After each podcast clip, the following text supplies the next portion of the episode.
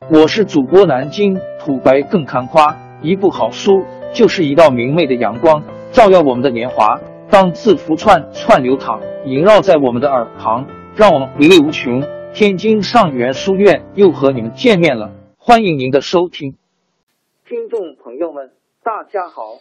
开讲前先打个小广告，作为主播，你们的关注和打赏是对我努力工作认可的结果。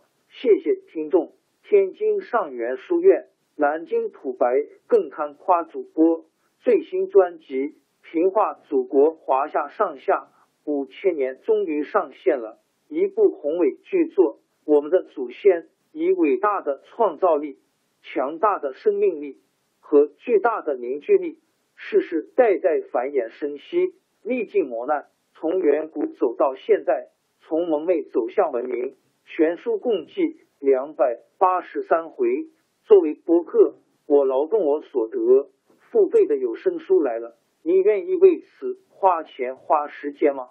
评话中华上下五千年专辑的进度更新按听众的关注和评论而定。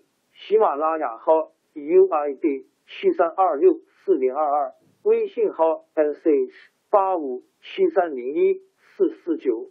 请多多关注，多多打赏，谢谢大家，谢谢。下面正式开讲《评话中华上下五千年》专辑。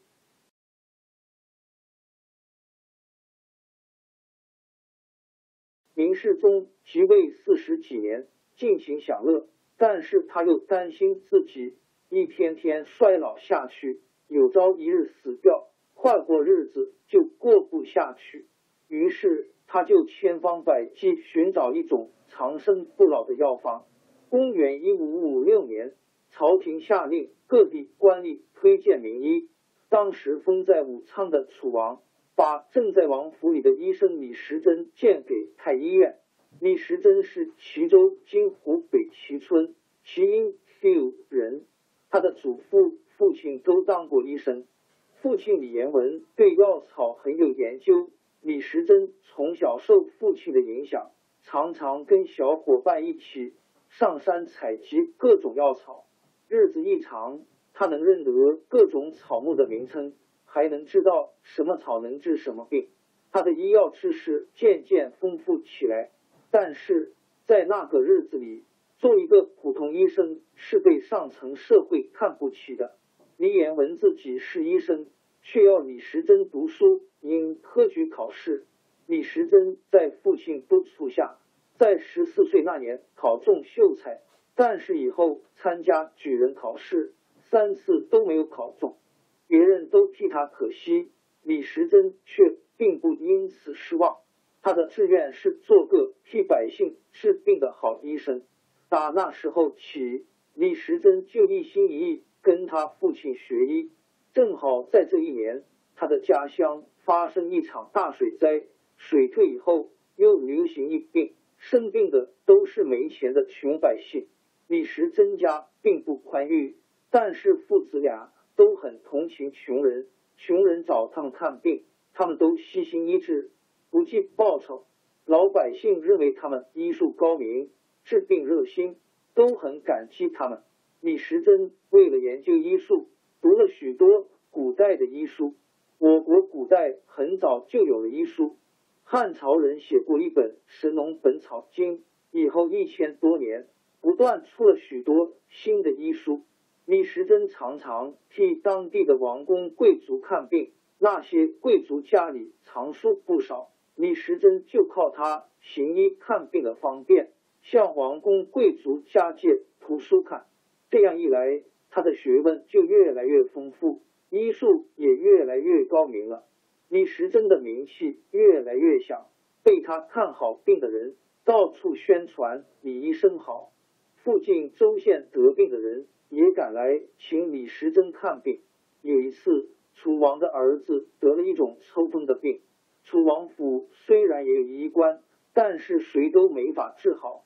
这孩子是楚王的命根子，楚王怎么不着急？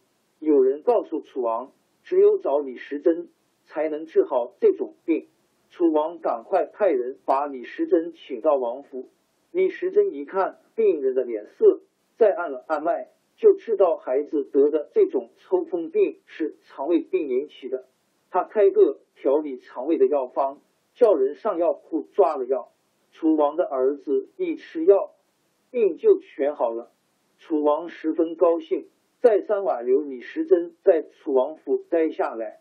没有多少日子，正碰上朝廷征求人才，楚王为了讨好明世宗，就把李时珍推荐到北京太医院去。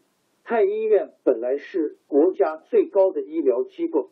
可是，在那时候，明世宗对真正的医学并不重视，却迷信一批骗人的方式，在宫里做道场、念金丹，想凭这些办法使自己长生不老。